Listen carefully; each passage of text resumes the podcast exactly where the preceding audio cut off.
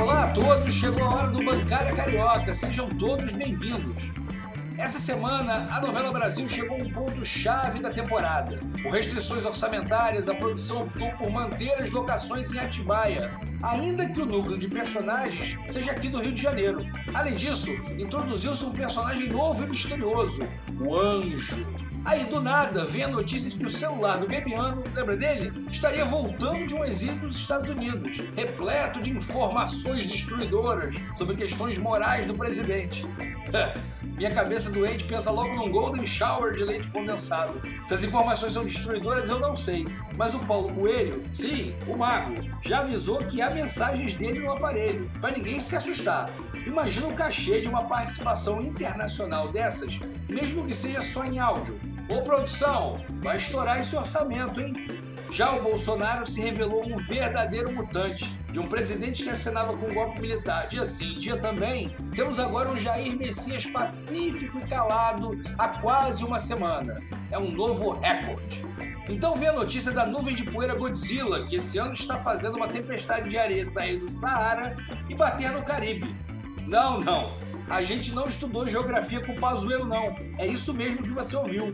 Uma tempestade de areia que saiu do Saara está passando pelo Caribe em direção aos Estados Unidos. Em princípio, tudo levava a crer que a novela Brasil se tornaria uma série internacional. Mas aí o plot twist da semana se revelou.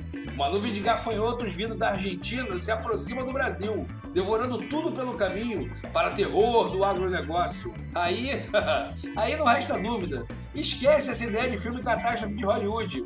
Isso não passa de uma verdadeira novela da Record. E das ruins, hein? Estou aqui com os meus amigos Fernando Mendonça, Rafael Sorrentino e Ricardo Leite Lopes para conversarmos sobre essa semana. Nada de muito novo aconteceu, mas ainda assim terminou com a ameaça de pragas bíblicas. É, o Brasil não é mole, não. No bloco 1 falaremos dessa novela muito louca, na qual estamos todos grudados, a novela Brasil. Filha Estampa está passando vergonha. No bloco 2 falaremos sobre a vitória de Pirro de Flávio Bolsonaro e a eventual pizza de dois sabores que pode sair desse movimento. Sorrentino vai explicar melhor isso pra gente. No bloco 3, mergulhamos no marco legal do saneamento básico e no incrível fenômeno dos médiums que dominaram os debates, cada um tentando adivinhar o que Brizola diria, se vivo fosse, sobre uma lei que tem água e iniciativa privada no mesmo texto. É isso. O Bancada Carioca começa agora. E aí, Ricardo? Qual é a sua impressão sobre essa novela muito louca, no qual estamos todos vidrados diariamente? Olha, essa novela tá sem rumo.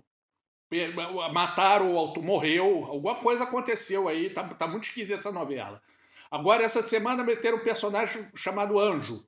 O anjo, cada hora, fala uma coisa. Diz que botaram um cara dentro da casa dele, depois diz que ele pulou um muro, depois que o cara entrou voando, depois era um anão de jardim de touca vermelha e camisa vermelha do PT, que o PT botou lá dentro.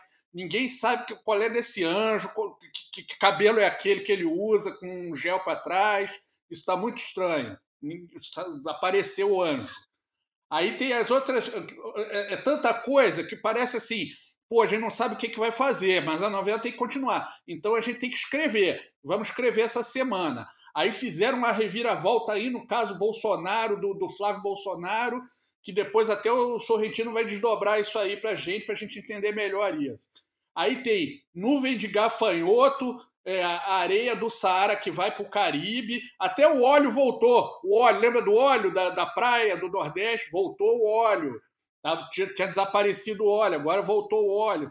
É, é, é, maluco. E alguém botou Rivotril na água do Bolsonaro. É isso que aconteceu também. Botaram o overdose de Rivotril o, o, e o Bolsonaro está calminho, está tocando sanfona desafinada na live, reconheceu que tem gente morrendo no, no por causa do coronavírus, quer dizer, tá difícil, ninguém está entendendo mais nada. Vamos ver para onde que vai na próxima semana a temporada aí, porque essa temporada foi só para encher linguiça. É isso. Me parece que, apesar da prisão do Queiroz semana passada, é, a popularidade do Bolsonaro não oscilou tanto assim quanto esperado. Deu uma leve caída, segundo algumas pesquisas que eu vi, mas uh, a queda não pareceu assim determinante nem muito forte. Se é que haverá, enfim. Não sei se o bolsonarismo está realmente se importando sobre o Queiroz, ou as relações do Queiroz com o Flávio Bolsonaro. Né? Me, me parece que na cabeça bolsonarista se estabeleceu essa coisa de o pai é o pai, o filho é o filho, como se eles tivessem alguma diferença uns dos outros. Mas é o que parece. É, o que, que, você acha, Fernando? Você tem alguma coisa a falar sobre isso? Fala, queridos amigos ouvintes aqui do podcast Bancada Cariosa, nosso grande podcast. Olha, Rico, essa novela tá, tá, tá bem, bem animada, né? Sobre os bolsonaristas, é aquilo que eu venho falando um pouco nas minhas redes. O que existe é uma rede, uma conexão emocional do bolsonarista com é, o governo Jair Messias Bolsonaro. E ele se utiliza ah, de várias técnicas de persuasão para poder manter o seu nicho fiel a ele. Então ele faz coisa, fala coisas absurdas, mas direcionalmente corretas. Um grande exemplo, por exemplo, é a cloroquina. Quando ele defende a cloroquina, por mais absurdo que seja você recomendar um remédio sem teste científico, ele no fundo está falando para as pessoas que ele quer salvar a vida das pessoas.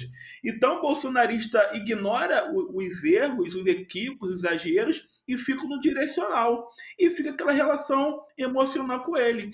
E tem aquela velha história, né? O cara não quer admitir que está errado ou se equivocou. E eu tenho uma tese que Bolsonaro é que nem é que nem aquele aquele amor, aquele namoro que você tem, que você gosta muito da pessoa, mas a pessoa te decepciona. Se não aparecer um, um novo namorado, uma nova namorada, aquele amor não sai ali de você. Então o que está acontecendo com o Bolsonaro é isso. Ninguém está conseguindo substituir a figura emocional do Bolsonaro na vida dos bolsominions. Então, nessa novela, nós temos essa relação de decepção, e amor, uma relação complicada nesse triângulo amoroso que é, acaba sendo protagonista da nossa novela. O, Brasil vive um relacionamento abusivo, Fernando? eu não sei se. Eu estava na dúvida se é um relacionamento abusivo ou se é síndrome de Estocolmo, né? Olha, pode ser, acho que qualquer um dos dois. Eu acho que é o, é o abusivo, sim, porque o namorado não foi embora, né? A namorada não foi embora, tá ali ainda. Só que te decepciona e você não sabe para onde vai, se termina, se não termina, até chegar um novo amor. E aí esse é o meu ponto se alguém quer é, é, vencer em 2022, vai ter que entender que vai ter que romper esse, essa conexão emocional do Bolsonaro com o bolsonarista. Não adianta ir só na razão, não. Tem um aspecto emocional muito isso forte é envolvido em tudo isso. Eu queria só fazer um ponto aí em relação a isso que o Fernando falou. Eu acho que o Bolsonaro, ele, os apoiadores dele fica, agora fixaram ali no, na casa dos 30%, né? 30, 31, 29 eu acho que para tirar essa galera do Bolsonaro, tem, assim, a não ser que aconteça algo fora da curva, tipo pegar o Bolsonaro com dinheiro na cueca ou qualquer coisa do gênero, que eu acho que não, né, o Bolsonaro é, é, é, é desavisado, mas não é burro, né? Então é perdido, mas não é burro. Então ele não vai entrar numa dessa. Então eu acho que assim, para ele perder esses 30%, ou acontece algum absurdo desse de pegarem ele pessoalmente envolvido em alguma tramóia, e mesmo assim tem que ser algo muito evidente, tem que ser desvio de dinheiro de merenda, é, de, de, hospital de campanha, como nosso amigo WW, né? Isso, isso. Tem que, tem que fazer algo assim de almanac, tem que ser um erro de almanac, porque se for só é, esqueminha dos filhos, é, falar mal de gay, falar mal da cultura, esse é o, né, o padrão dele de sempre, falar em ditadura, esses 30% não, não se mexem mais. Agora, 30% não elegem ninguém presidente. Então, assim, a outra saída é um, um concorrente conseguir agregar aí pelo menos metade, aí, uns 60%, 70% da, dos demais. E para mim esse é o maior desafio. Eu não vejo ainda quem é que vai conseguir isso daí. Se ninguém conseguir isso, vira uma briga de faca vai vir o Bolsonaro com os 30% dele raivosos e o resto da galera brigando. Aí vem, aí vem o candidato do PT pegando lá a porcentagem de, de, de rescaldo do Lula, aí vem o Ciro Gomes com a porcentagem dele tentando aumentar, aí vem um, um candidato mais de, de, uma direita liberal mais moderada, vem, pode vir um, um Luciano Huck da vida de fora, aí, só que aí vai vai dividindo tudo e no final das contas pode cair no colo do Bolsonaro de novo. Olha, aproveitando que o Rafael colocou e atropelando e dando uma banda no nosso âncora do seu planejamento que a gente acabou de jogar pro alto, teve a pesquisa. tá valendo. Aqui é anarquia, aqui somos todos anarquistas. É, Anarcocapitalista, não só anarco. Não, só anarco. Tivemos uma pesquisa recente é, que a Verde encomendou do Instituto Quaest, que eu sinceramente não sei se é muito confiável, mas só para a gente ter uma uma, uma noção, os números que saíram foram, é, se a eleição fosse hoje, Bolsonaro com 27%, o nosso super juiz Moro com 20%, Fernando Haddad com 13% e Ciro Gomes com 12. E o que eu fiquei bem preocupado, uh, não, não, queridos ouvintes, uma surpresa para vocês, mas não sou eleitor do Bolsonaro, é que pensar que Moro e Bolsonaro juntos, eles somam, estão somando, segundo essa pesquisa, 47%. Então, se um dos dois derreter, eventualmente fosse hoje a campanha, e um dos dois derretesse é, é, a grande possibilidade era do outro, que já que eles gravitam mais ou menos no mesmo campo político, era absorver os votos. Então nós poderíamos ter ou um Bolsonaro ou um Moro perigando a vencer no primeiro turno. E é esse é o grande pesadelo do, da oposição. Porque Ciro com Haddad, que se degladiam pelo campo progressista, né? o Haddad, na verdade, o Haddad é, é como poste do Lula, na verdade, Juntas estão somando 23%, que é pouquíssimo. Então, é, meu, meu medo foi ali de rolar um primeiro turno ali com essa história toda. E foi o que o Rafael falou. Pode ser que o Moro não se sustente, que comece que os bolsonaristas tenham uma rede forte de comunicação, consigam derreter o Moro, o Bolsonaro se fortalecer, com medo eventualmente de um retorno do PT e bater um primeiro turno aí confesso que eu fiquei bem preocupado. Eu vejo perfeitamente acontecer isso com o Moro, esse, esse derretimento. Já ficou muito claro que ele não é do ramo da política, então eu, acho que vai ser muito fácil. Os bolsonaristas estão com ódio pesado dele, os petistas já têm mesmo, já tinham uma raiva dele. Por que será? Então, assim, tem muita gente para tacar pedra. Pois é, tem muita gente para tacar pedra nele eu acho que ele vai derreter no meio do caminho, o que torna o, o cenário eleitoral ainda mais imprevisível. Bom, eu, eu só queria falar para imprimir isso aí que vocês falaram em duas vias que eu quero assinar também.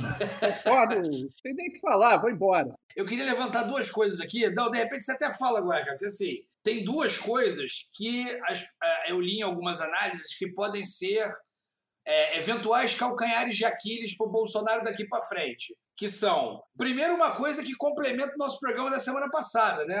A gente falou que o nosso amigo Weintraub ficaria mais um tempo entre nós para poder né, é, prestar contas do seu magnífico trabalho, mas o nosso ex-ministro da Educação fugiu, foi ser contrabandeado, foi contrabandeado dos Estados Unidos. Mas reza a lenda que pode ser que ele volte. E dizem que ao voltar ele é um problema para o bolsonarismo. Será um problema para o bolsonarismo. Primeiro que o Bolsonaro vai ter que fugir dele como se ele fosse leproso. Porque ele vai voltar já, vai virar réu em alguma coisa aí. Segundo, é que ele vira uma espécie de um rival em potencial, né? Há uma ala bolsonarista aí que trata ele como uma espécie de herói. Não acho que é significativamente muita gente, não, mas pode ser lá um arranhãozinho. A segunda coisa seria a eventual prisão da mulher do Queiroz. Porque aí dizem que se a mulher do Queiroz entrar no jogo, ou melhor, entrar em cana, pode ser que o Queiroz resolva falar. E se o Queiroz falar, teremos um problema. Quer dizer, teremos. Eu não terei problema nenhum, porque eu não conheço o Queiroz. Mas o, o nosso presidente pode passar a ter. E segundo, o próprio ué, Wassaf. Reza a lenda aí que é um homem bomba também. Se tiver afim de falar, é um cara meio perigoso. Dentro desse panorama, é, e aí vocês falaram do Moro, que também essa semana veio com um papo magnífico, né? Nem foi ele, mas enfim, estão tentando alavancar um partido para ele. E aí veio um, uma máxima que eu achei interessantíssimo, né? Um cruzamento de, de jacaré com cobra d'água, que é o é, legalismo sem extremismo. Eu achei magnífico isso. Deve ser uma espécie de fascismo 3.0 com trio elétrico, banco de couro, né? e, e uma roda de magnésio. É o partido, retorno, né? partido mais ou menos legalista. mas, mas vamos confessar, é a cara do Moro, né? Legalista, pero no mútil, quando dá, quando tá afim. Enfim, eu joguei essa aí para vocês debaterem. O Bolsonaro tem esses três fantasminhas, mulher do Queiroz, o Assef e Weintraub. E o Moro, eu acho que o Moro desidrata, tá, gente? Porque apesar dele ter essa aura do herói nacional aí para essa galera é, lavajatista, se você perguntar para ele qual é o panorama dele para a economia do país, ele vai ou ele fala de um posto de piranga que vão arrumar para ele, ou ele não tem o que responder, né? Vai dizer o quê? Sabe nem falar português? É, é, é, muito difícil falar porque ele não tem lábios, né? Então fica difícil. Cara, a gente não sabe. O, o, o Moro, para mim, o Moro é, é, é o, o, Como é que é? É o hiato Moro. A gente não sabe o que, que vai acontecer ali. Pode se juntar com outras pessoas ali e fazer uma, uma chapa, essa coisa aí desse partido mais ou menos legalista. Eu não sei, mas o que é fato é isso que, o, que, o, que o Fernando Sorrentino já falaram. É, tudo indica que o Moro desidrata e esse, e esse eleitorado migra para o Bolsonaro. E o Bolsonaro agora, eu vejo que assim, não tem nada que ameace, porque é isso, ele deixa todo mundo guarda na estante, igual ele guardou o Queiroz. O Queiroz estava guardado. Eu, eu já falei isso, que, que foi fartamente divulgado ali no depoimento do, daquele Marinho, né, que falou: ó, vamos dar mamadeira de Nescau para o Queiroz. Quer dizer, é tratar do Queiroz para o Queiroz ficar bem. É, e, e, porque a pessoa bem não, não fala nada, fica na, fica na boa. A mesma coisa com, com, com, com o Weintraub. Não acredito que o Weintraub vá voltar para bater de frente com o Bolsonaro, só se tiver algum problema muito grave. Então, não tem. E acho que se bater, perde, porque tem, um, tem um, é, é, essa coisa da traição é uma coisa muito forte no bolsonarismo, né? Tudo eles veem como traidor, traidor, traidor. Então, assim, isso fica muito ruim. Eles têm uma mídia. É, é para fanático, né? Muito boa, muito eficiente. Mas, é, mas você, acha que a você acha que a traição pode, não pode vir do, do Bolsonaro? Porque, assim, se o Weintraub for deportado, de fato, nem sei se qual é a possibilidade real disso acontecer, mas se ele for deportado, não vai dar, na atual situação que estamos, né? Não vai dar para o Bolsonaro ficar apoiando ele muito abertamente, né? Cara, eu, eu, acho que eu acho que o Bolsonaro o Bolsonaro tá agora no modo Rivotril, vai ficar no modo Rivotril durante ah, um tempo.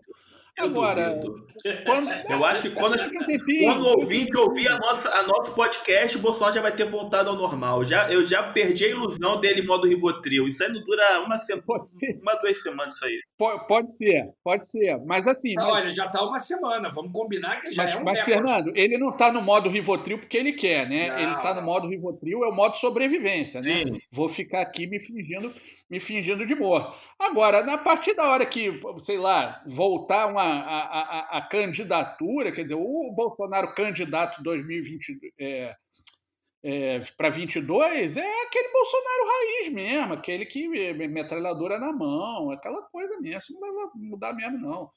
Agora, você tem razão nisso, que talvez semana que vem já volte a disparar metralhadora. Né? É, ele, ele, já tem, ele já tem umas bombas em potencial, né? A primeira de todas, assim, a gente passou alguns dias é, sem ministro, quer dizer, nem, é ministro porque não tem ministério, mas passou alguns dias sem ministro da Saúde, sem, ministro, sem secretário de Cultura, né, secretário-geral de Cultura, é, e sem ministro da Educação, né, de, de, é, simultaneamente.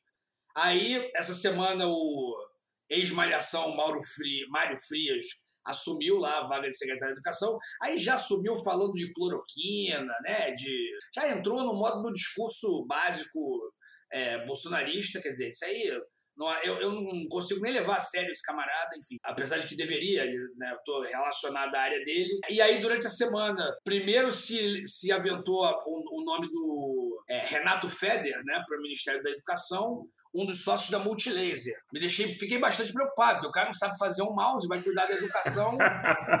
é realmente muito ruim mesmo. Porra, assim, pelo amor de Deus. É um entusiasta aberto da educação à distância Eu soube que lá, lá no Paraná, ele era secretário de Educação do Paraná, a, a pandemia começou 16 de março, dia 2 de abril, eles já tinham um, um, um EAD aplicado.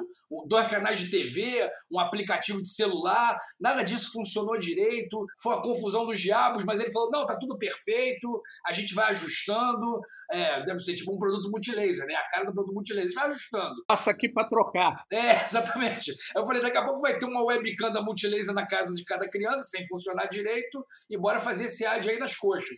Ainda bem que esse Bernardo Feder foi dispensado, aparentemente por um motivo estranho, que é o fato dele ter colaborado na campanha do Dória, em São Paulo. Essa semana assumiu Carlos Alberto Decotelli da Silva, já era o secretário lá do Fundo de Desenvolvimento da Educação, antes disso, inclusive envolvido numa licitação esquisitíssima, que, que mandava comprar, sei lá, mais ou menos uns 300 computadores por aluno, o que me deixa preocupado, porque se o antigo ministro da Educação tinha problemas com português, esse aí claramente tem um problema com a matemática. Então, vamos ver o que, que vai pintar aí. Aparentemente, o Olavista ele não é.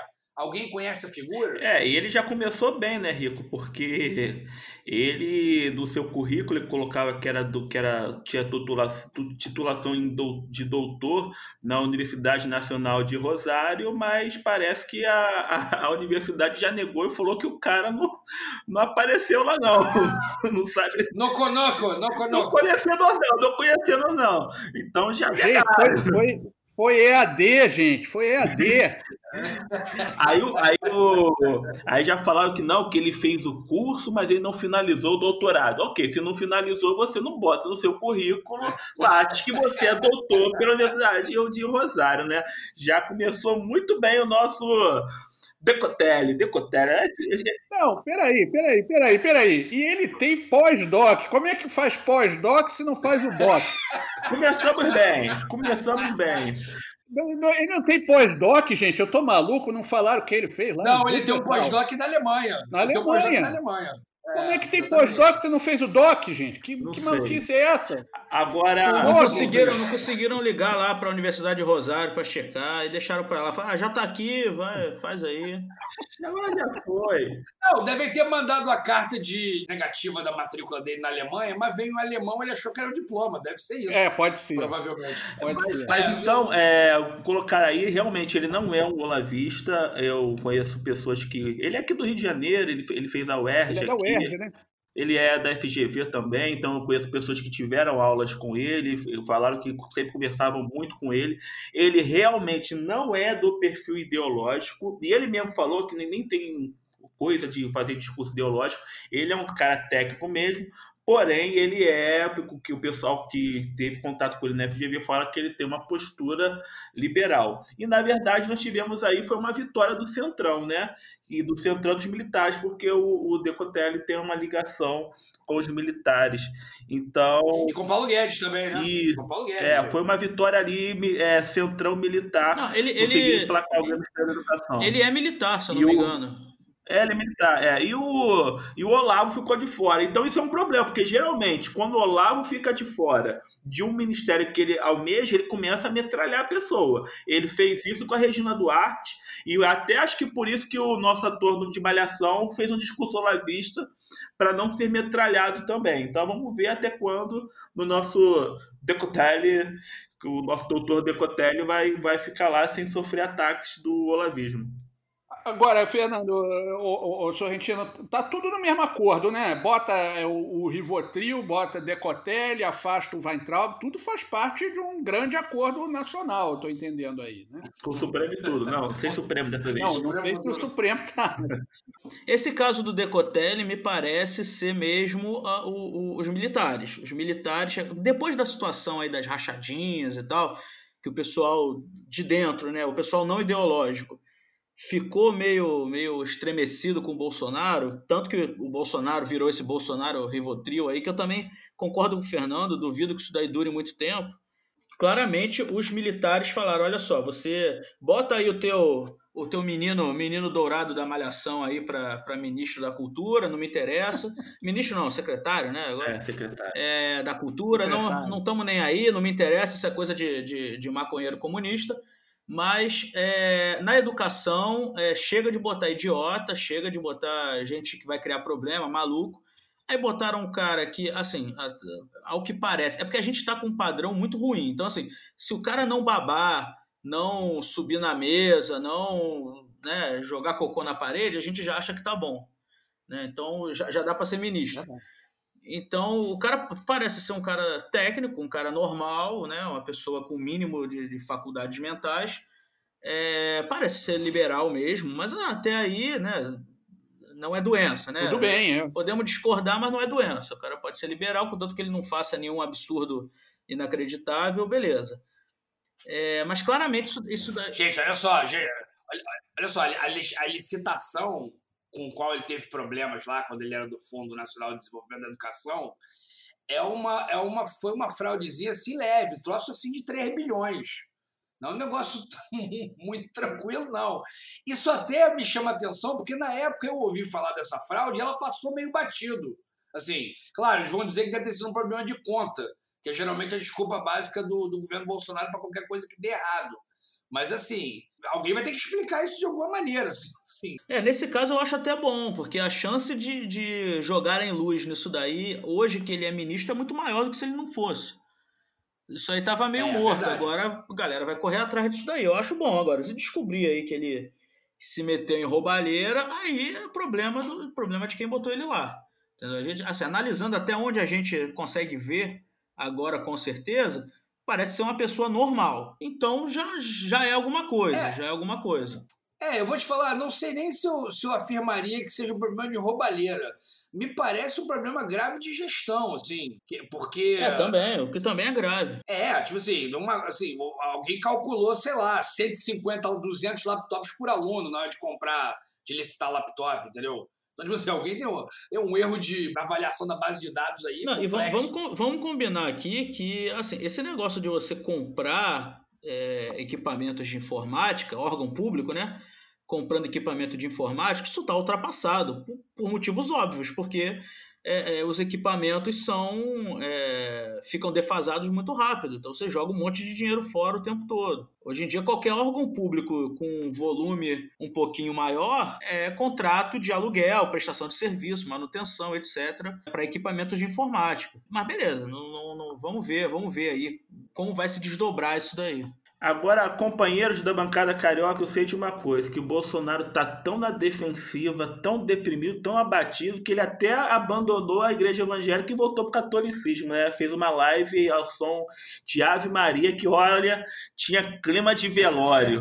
Bolsonaro abatido, quase chorando, desesperado, Guedes imobilizado, Guedes pensando na vida, pensando, por que que eu tô fazendo aqui? E aquela, aquele som é um canto, né, um cântico popular brasileiro muito bonito, que é a Ave Maria, cântico católico, mas que foi um tom melancólico. Olha, poucas vezes eu vi alguém tão deprimido como estava o Messias Bolsonaro. Parece mesmo que ele está tomando diazepam. Eu acho que estão dando um remedinho para ele mesmo, sossega leão, alguma coisa estão dando para ele ficar mais calmo. É, só para deixar claro que só para deixar claro que Diazepam e tal, não estão botando dinheiro aqui no, no, no podcast. Então estão fazendo propaganda de graça. Mas se quiserem, vocês entrem em contato com, com o setor comercial. É, se, se, funciona com o Bolsonaro. É, se é. funciona com o Bolsonaro, funciona com qualquer um. Mas fala aí, cara.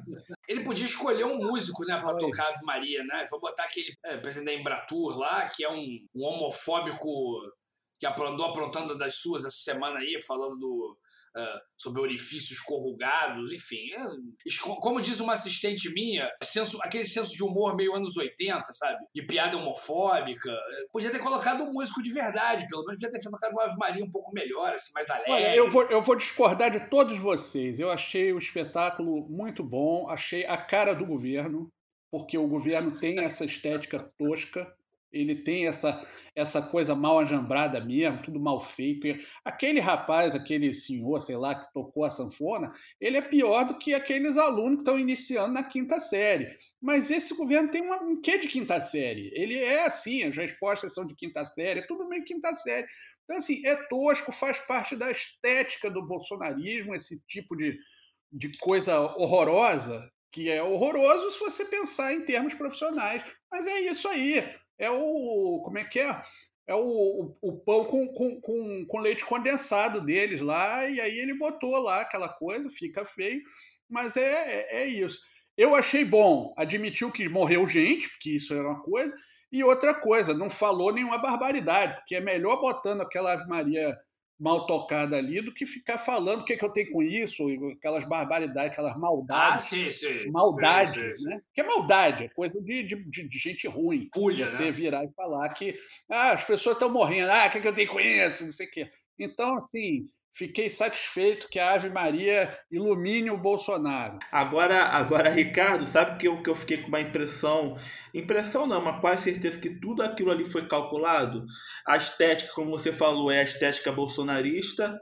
É, o Bolsonaro tendo que é, fazer uma homenagem para os mortos foi claramente uma imposição dos militares sobre ele. Aliás, tudo que o Bolsonaro, essa, esse rivotril do Bolsonaro para mim tem muito a ver com aquela reunião que nós comentamos aqui pós Essa Queiroz. Semana, o Rivotril está mais para butinada, né, Fernando? Exatamente, que os militares foram no Planalto cobrar ele, ele teve que se explicar e dizer que não tinha nada a ver. Eu acho que o Rivotril, na verdade, tem muito mais a ver com isso. E esse pedido de desculpas, de, de desculpas não, de pesar pelos mortos, eu acho que foi uma imposição dos militares. E a terceira coisa que eu vi ali que foi é, é, é, calculado, o Ave Maria, o Bolsonaro se apoia muito na base evangélica. Alguém deve ter soprado para ele e falado: olha, você está perdendo a popularidade muito no setor católico. Então, acho que ali foi um aceno para o catolicismo. E eles calculando: os evangélicos não vão gostar? Não vão gostar, mas vale a pena porque nós temos que fazer um aceno aos evangélicos que apoiam o, os católicos que apoiam o Bolsonaro. Então, eu, eu tenho para mim que, que tem ali um cálculo político para poder segurar a popularidade. Que é isso que ele está fazendo agora. Ele está sobrevivendo, mantendo os 30% dele. Ele não quer ganhar 50%, 60% de popularidade, aprovação. Ele quer só manter os 30%. Então, eles estão indo nos pedacinhos, que uma, um, um, um, 1%zinho que vira para cima em um setor já segura um pouco ele. É o que está acontecendo agora com a, o, o, auxílio emergencial, que fez com que ele aumentasse um pouco a aprovação em quem ganha menos do salário mínimo. Só isso aí já fez com que, no geral, ele mantivesse aquele índice de aprovação dele. É, eu vi pesquisas em que ele começou a perder realmente na classe média e, e, e ganhar na, nas classes populares por causa dos 600 reais.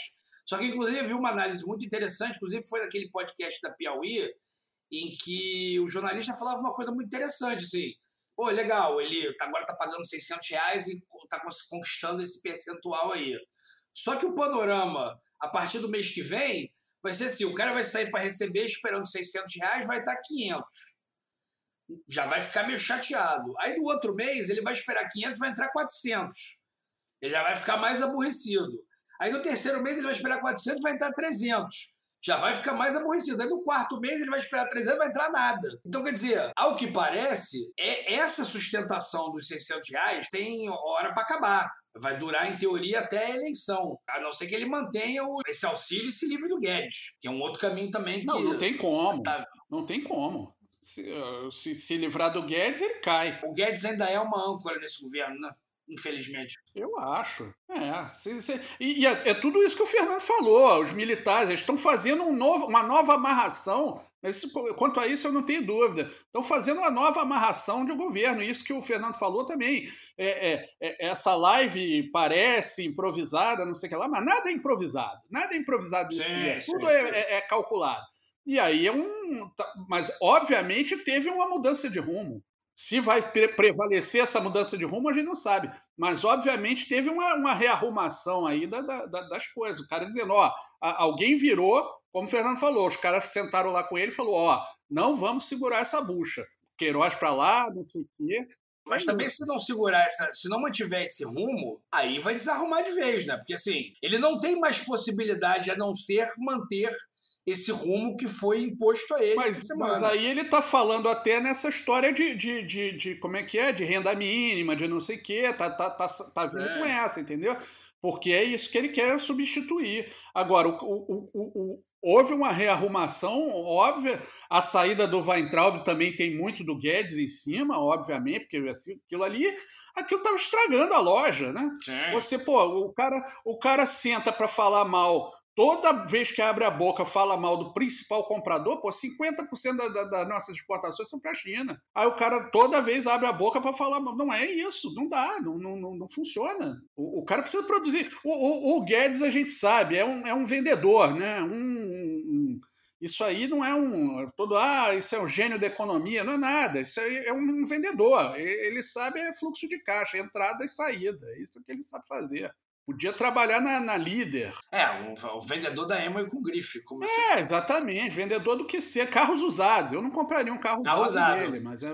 Ele tem uma cara de vendedor de carro usado não, bravo, assim, né? Ele acho. usa os paletó de, de vendedor, é. não, não sei. Não, uma coisa meio assim, meio queimado de praia, assim, mas um. Tá perdendo o rumo esse, esse podcast, tá virando comédia. Bom, eu vou encerrar a novela Brasil por aqui. E aí passamos pro bloco 2. É, essa semana, o senador Flávio Bolsonaro conseguiu uma meia vitória na justiça.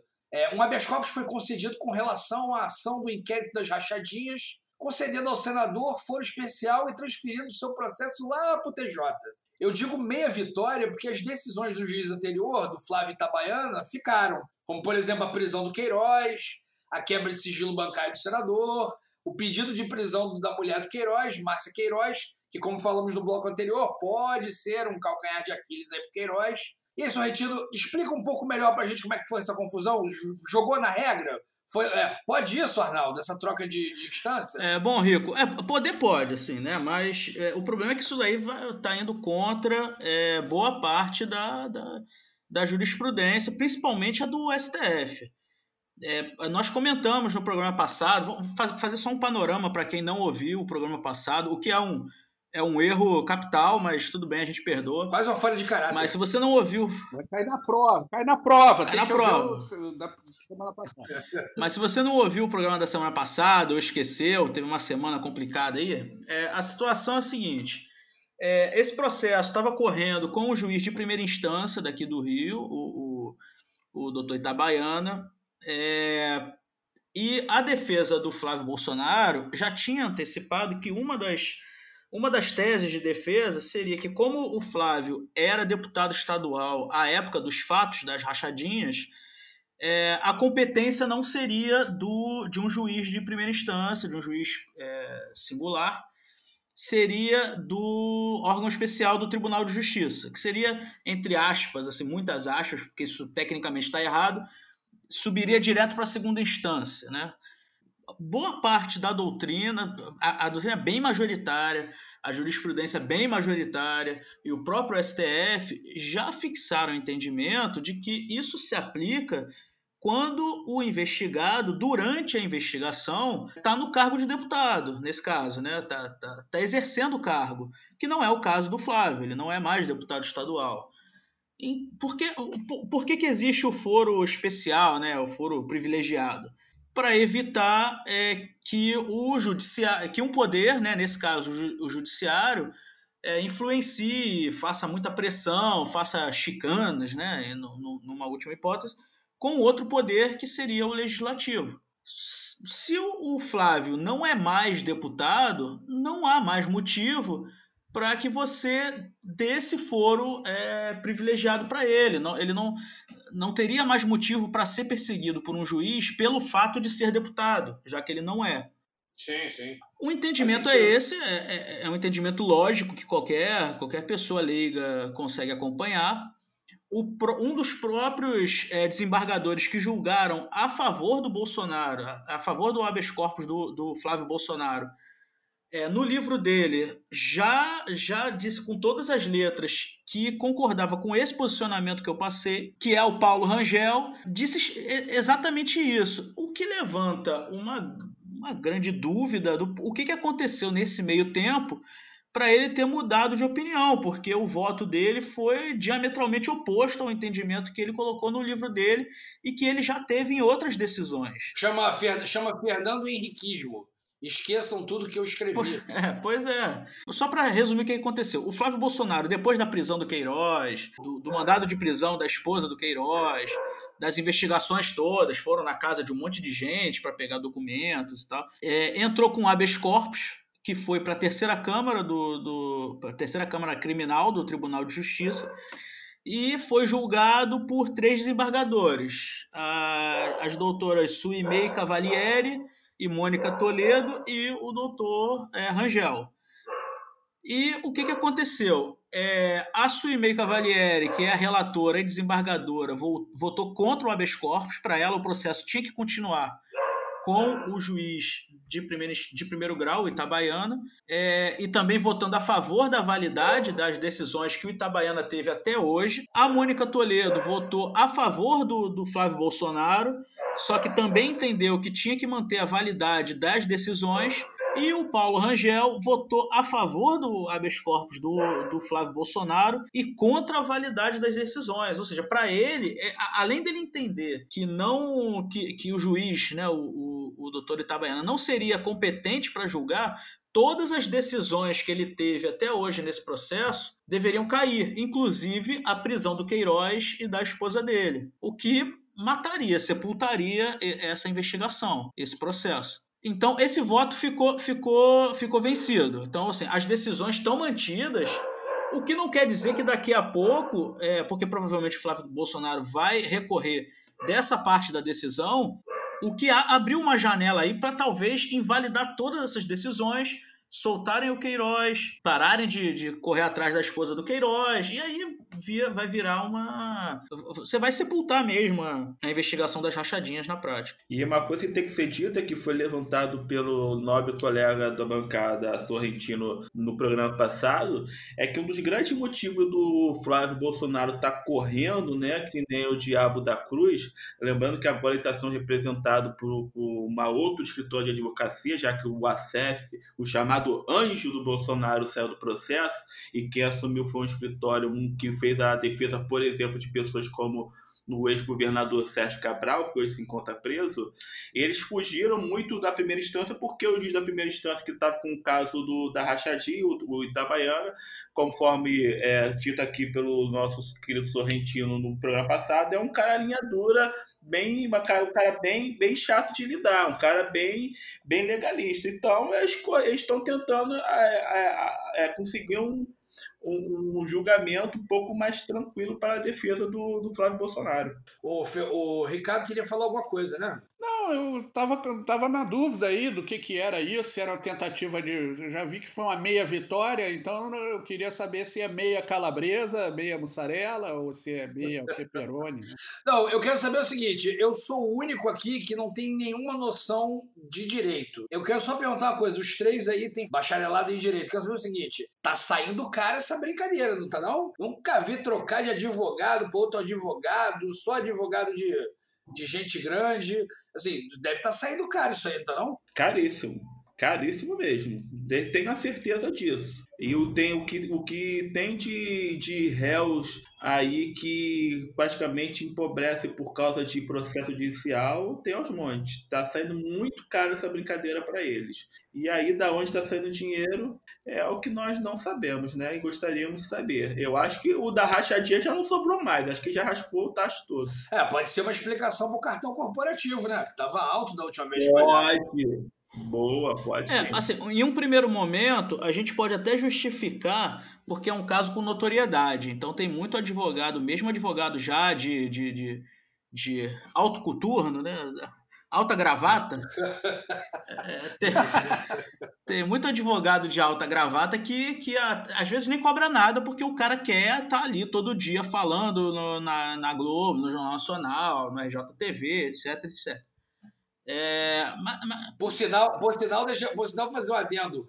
Isso tem bem a cara do Frederico Wassef, né, cara? Assim, Não, total. O total. bichinho para abrir a boca, assim, o Queiroz foi preso na quinta, né? Ele passou o final de semana dando umas 400 entrevistas para CNN, para Globo News cada hora ele falava um negócio. Eu falei, eu, eu falei, perguntei para um amigo meu que é advogado, falei assim, ei, cara, tá certo isso aí? Ele falou, cara, ele devia estar tá calado. Ele, cada, ele, cada ele gosta de duas coisas, ele gosta de falar e gosta de passar gel no cabelo.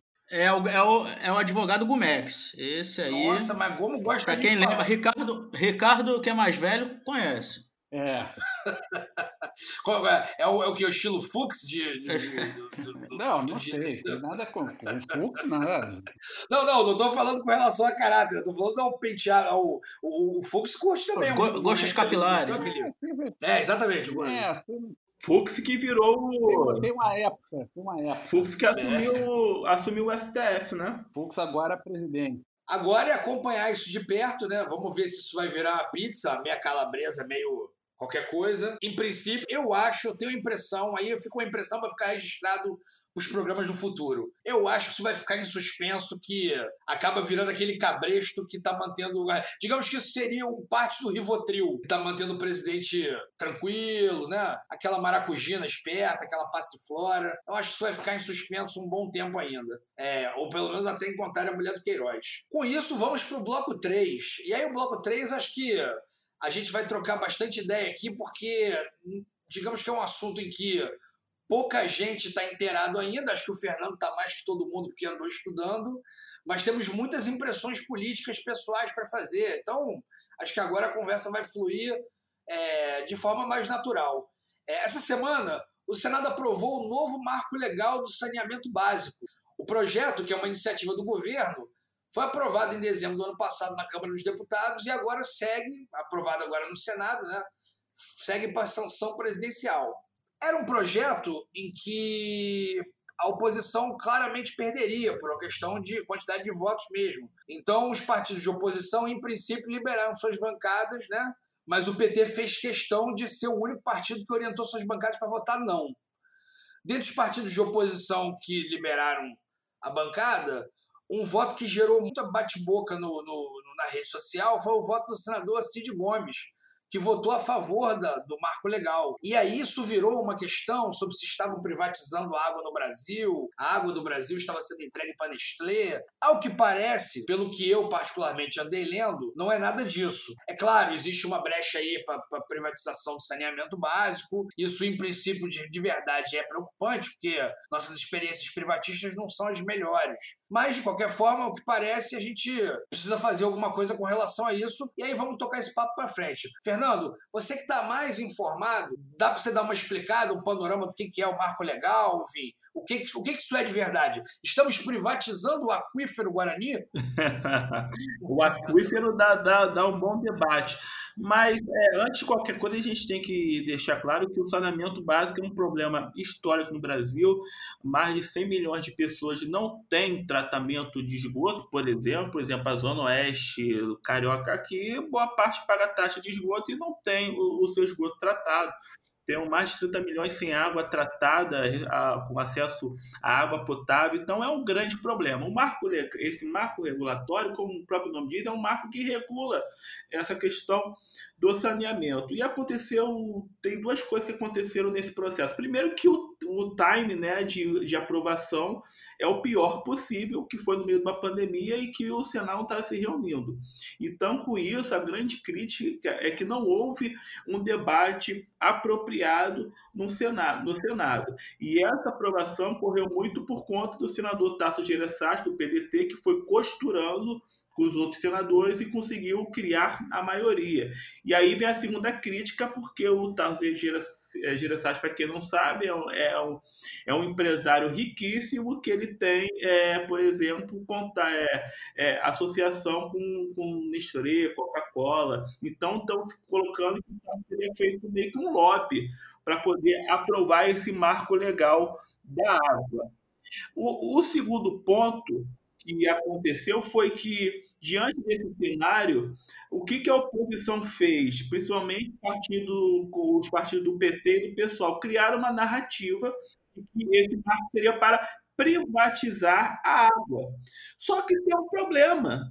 Isso é uma mentira, porque a possibilidade do saneamento básico ser feito pela iniciativa privada já existia no Brasil, e inclusive muito reforçada em 2007 por uma lei criada pasmem dos senhores dentro do governo Lula. Então, como é que eles falam que são contra a privatização da água se a lei que permitiu a privatização foi em 2007 no governo Lula. Então, o PT e o pessoal votaram contra essa regulamentação, que na verdade foi uma regulamentação do que já existia, votaram contra e foram é, trucidados nas redes sociais por conta dessa ambiguidade dessa, entre aspas, hipocrisia. Até uma foto que ficou, rodou aí, ficou viralizou, foi que eles pegaram a foto do Marcelo Freixo no Copacabana Palace com a sua esposa, na piscina, na boa piscina do Copacabana Palace, e do lado meteram a foto de uma criança suja é, em frente a um valão aberto de esgoto. Então, assim, para quem votou contra, pegou muito mal, porque já existia, porque os argumentos que eles usaram foi, foi muito ruim, porque a possibilidade de concessão já existia, o que o Marco fez foi apenas, foi apenas regular. E o outro ponto também que, que, que, pegou muito mal para PT e PSOL foi que eles fizeram um acordo no Senado para que o projeto fosse aprovado, porque tem, tem momento que você coloca destaques, né? Para alterar o projeto de lei.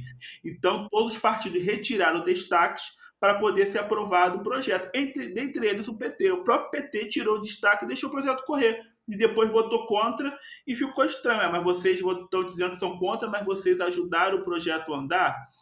E aí teve a, teve a polêmica com o Cid Gomes, que votou a favor, e, e PT e PSOL, aí já na, nessa bolha mais à esquerda, começaram a atacar o senador Cid Gomes e, por consequência, o Ciro Gomes, que é irmão PDT, de que eles seriam a favor da privatização da água, sendo que essa narrativa não não não procede, não existia. Então até ficou mal porque os caras falaram que, que o Cid é a favor da privatização da água, mas eles mesmos ajudaram a aprovar o projeto. Votaram não, fez aquele, fez aquele jogo de cena, né? Mas eles mesmos ajudaram a aprovar esse projeto. É, eu queria levantar umas questões aqui para todo mundo opinar, porque eu acho que essa sessão aqui, é, quer dizer, essa, essa parte aqui relativa a esse, essa temática, é, tem um pouco da, da opinião política de cada um de nós, que é convergente em alguns pontos, divergente em outros, então achei, acho que está todo mundo mais ou menos livre para falar. A razão pela qual atacaram o senador Cid Gomes ontem nas redes sociais é, me pareceu bastante curiosa, né? Porque assim, você atacou atacou-se o, o, o, senador Cid Gomes para se atacar o candidato Ciro Gomes, né, se ele é de esquerda ou se não é. Como se a, a, a genética determinasse né, se um irmão é de esquerda ou de direita, o outro deve ser de esquerda ou de direita. Me pareceu um pouco, um pouco estranho isso, em princípio. O candidato Ciro Gomes estava numa live com o Freixo e rapidamente se colocou e falou: olha, meu irmão exerce o, a, o mandato dele de senador, é, é, um, é um senador qualificado, não tem que ficar perguntando nada, enfim. Vou perguntar qual é a ideia de vocês sobre essa possibilidade de se privatizar saneamento básico no Brasil. É claro que não somos, nenhum de nós somos autoridades no assunto, mas, é, bem ou mal, todo brasileiro que se preze tem diversas experiências com privatização em geral. Começou lá em termos das teles, enfim. Antes da gente continuar, eu só quero deixar um dado que acabou de pintar aqui na minha tela do computador abriu-se uma negociação para dilação premiada do Queiroz nesse exato momento. Opa. Tá saindo aqui na CNN. Opa. Depois, se for o caso, a gente volta nessa, nesse assunto. Quem vai, quem vai opinar primeiro aí? Sorrentino, o Fernando já deu, já deu um panorama no início. Sorrentino ou Ricardo? Quem... Só para embasar os companheiros antes de estarem comentando, o projeto do marco não obriga o município, que é o titular do saneamento, a é, conceder o saneamento e o abastecimento para iniciativa privada. Ele pode renovar os seus contratos com as, com as empresas estatais estaduais, que na grande parte do Brasil é quem cuida do saneamento é, do, dos municípios. Ele pode continuar, mas se ele for querer mudar a sua modelagem, aí ele vai ter que fazer um processo de licitação e aí sim você pode ter a estatal, estadual ou da federal concorrendo, ou, ou mesmo municipal, e é, empresas privadas concorrendo nessa licitação. Então não é obrigatório essa concessão à iniciativa privada. Esclarecido isso, eu vou entrar pedindo a opinião de vocês sobre o que, que, vocês acham, que, se é positivo, se é negativo, enfim. Eu, Ricardo Leite Lopes, vou pegar uma pipoca e vou deixar o Sorrentino falar. Então vamos lá, Sorrentino. Pipoca em mãos. Mas, Ricardo, pega, pega um, uma pipoca tamanho P, porque eu também não, não sou muita autoridade nesse assunto, não. Então não vai durar muito, muito tempo, não. Não, mas eu acho que você tem, alguma, alguma, tem alguns pontos divergentes aí, eu não sei. Me deu impressão. Ah, sim, é. Pois é. é então, assim, eu acho que já estamos no terceiro programa do Bancada. E tá na hora de eu levar pancada do, da galera mais da esquerda, mais progressista. Você tava, até que demorou um pouco, mas como eu não sou, apesar de eu, de de eu defender algumas das bandeiras da. Eu sofro do mal de defender algumas bandeiras da direita e algumas bandeiras da, da esquerda, assim, entre aspas, né? Então eu apanho de todo mundo. Então agora, agora é a hora de apanhar da galera da esquerda. Mas assim, em relação a esse caso é, do saneamento básico no Brasil, né? Vamos trazer para a nossa realidade. Que não adianta a gente tentar é, usar comparativos com Europa, Estados Unidos e tal, porque eles estão em outro momento é, do saneamento básico é, do nosso. Você já viu muito argumento contra é, uma privatização, entre aspas, apesar de nesse caso não ser uma privatização de forma aberta, assim, é, usando como exemplo alguns países europeus, como a Alemanha e a França, que estão pensando em voltar atrás, ou, ou chegar a voltar atrás, é, das privatizações que fizeram algumas décadas atrás. Só que assim, uma coisa é você voltar atrás quando você já conseguiu universalizar o acesso à água potável e o esgoto. Outra coisa é você ter a situação que a gente tem no, no, no país. Eu até fiz questão de entrar aqui no site do Senado mesmo para trazer esses números. É, a população com coleta de esgoto no, no Brasil, é, hoje, né, 2000, na verdade, assim, a última pesquisa é de 2017, né, era de 52,4%. Né? Então, metade da população brasileira é, é, joga o, o, o, cocô no rio, no, no valão, na, na beira de casa, assim, para a gente ser bem, bem didático, para você entender o que, que isso significa. É. Entendeu? Na, na prática, prática né? o que, que isso significa? É você dar a descarga e o cocô ou vai para o rio, ou vai para uma lagoa, ou vai passar do lado da sua casa. É, eu ia falar o seguinte: uma, é, eu escutei essa argumentação do ah, os países europeus estão reestatizando e tal, e aí foi, vai de encontro ao que você falou mesmo, assim, tipo, é, pelo que eu me lembro, a privatização europeia foi quase que uma privatização da manutenção de uma infraestrutura que já existia. Né?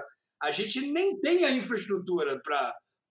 Ela tem, precisa ser criada. Pois é, aí que né? vem o meu ponto. Assim, no geral, eu torço um pouco o nariz às, a, a, privatizações de determinadas áreas. E a área hídrica, como é, obviamente, uma área é, vital para o país, não é uma bobagem, em tese me incomoda um pouco. O problema é que na nossa situação específica, eu acho que assim, tem que ter um foco, só um, nessa relação, em relação à, à água e a esgoto. É universalizar. Qualquer outra discussão fica menor se você não universalizar o acesso, principalmente a coleta de esgoto. A, a, a, o acesso à água tratada, até que a gente tem é, 83,5% da população. Tudo bem, 16,5% da população brasileira é gente para chuchu, mas né? Então, assim, você, isso aqui a gente está falando de água, gente. Água potável na torneira.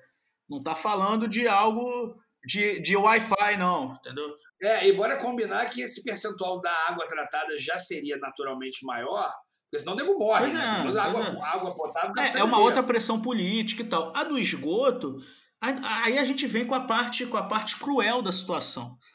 A população, a classe média, a classe alta, tem acesso à coleta de esgoto. Quem não tem é o pobre, é o miserável. A grosso modo. Claro que a gente tem cidades pequenininhas que ninguém tem acesso. Mas, assim, a grosso modo, o cara que é rico e não tem lá a rede de esgoto, ele dá o jeito dele. O condomínio dele faz uma estação própria, ele joga num, num riacho mais distante da casa dele. Entendeu? Quem sofre mesmo, quem fica doente, quem pega aquelas doenças todas é, relacionadas à água, à água suja é o pobre, é o ferrado. Menos aqui no Rio, né? Que a gente tem a situação lá da água de cocô da SEDAI, mas aí é outra história. Assim, na, na... Aí é universalizado. É, aí a gente aqui... É a universalização da água ruim. Há quem diga que o Witzel é comunista, né? Que ele é um traço comunista. É, não, já universalizou a água potável e o esgoto num produto só. É, tem suas vantagens. Pois é. Então, assim, só para só cortar, assim, porque eu, eu, tô, eu tô me perdendo, mas em relação a, a, a essa questão do saneamento e da água, é, eu sou a favor, sim. Se, eu gostei, eu, não, eu não, não sou a favor de uma. De uma de uma privatização amalucada, porque a gente sabe o que, que acontece, os governos de Fernando Henrique estão aí para nos mostrar o que, que acontece quando você sai privatizando de qualquer jeito. É, mas eu gostei do, do, do projeto. É, não necessariamente você precisa dar nas mãos de uma empresa privada, você pode é, é, pode ter a, a, estatal, estadual, pode assumir, ela vai participar de uma licitação, como, como qualquer empresa interessada. É, esse, todos os contratos têm que prever metas de universalização a serem cumpridas até o final de 2033. Aí seria uma cobertura de 99% da população com fornecimento de água e 90% com tratamento de esgoto. E você tem a possibilidade de dos municípios é, pequenos se unirem, porque isso é um problema também muito grave. Você, é, normalmente o argumento é que as empresas privadas não vão ter interesse de fazer o, o, saneamento, né, as obras necessárias, que são obras caras, em municípios muito pequenos, só vão querer o, o, o filé mignon. Mas aí você tem a oportunidade de vários municípios pequenos se unirem numa licitação só, o que tornaria a licitação mais interessante. Então eu acho que assim, se for para ajudar na universalização, que me parece que vai ajudar, eu acho, eu sou favorável. Então, é, podem me atacar aí, podem me chamar de, de neoliberal, podem é, queimar sutiã vermelho, não tem problema. Entreguista. Entreguista, é, capacho dos americanos e tal, mas nesse caso aí eu sou, eu sou a favor. Ricardo, tem, tem alguma opinião, Ricardo? Não, não tem. Tem uma questão aqui de um ouvinte do nosso podcast que quer saber de respeito à água. É, o nome dela é Sara, ela quer saber se pode tomar banho com tornozeleira eletrônica. durante, o, durante o inverno, você quer dizer? Eu não, não entendi muito bem a pergunta, eu estou repassando só. Mas assim, quanto à água, eu endosso, eu endosso o, que o, que o, que o Rafael disse aí. É, é, é a gente tem um problema para resolver. Como é que vai resolver, eu não sei. Né? Mas o fato é que tem que resolver, que é a, a da universalização da água. Vamos ver o que, que acontece. É, é, tem privatizações muito ruins e tem privatizações que deram mais ou menos certo e tem algumas que funcionam. Assim como tem estatal, a gente também tem que meter isso na cabeça. Tem estatal que é boa. Então, assim, pronto. É, é, se absorver por um estatal também é bom. Se funcionar bem, tá, tá, tá, estamos felizes. É isso que tem que rolar. Comentário meio em cima do muro, mas é isso aí. Vocês falaram alguns pontos aí que, que são, são interessantes. É que essa questão de. O grande problema todo é que em nenhum lugar do mundo a, a iniciativa privada resolveu em si a questão do saneamento. Os exemplos de sucesso foram os exemplos na qual já existia uma estrutura pronta e a iniciativa privada apenas começou a gerenciar é, o, o que estava sendo feito.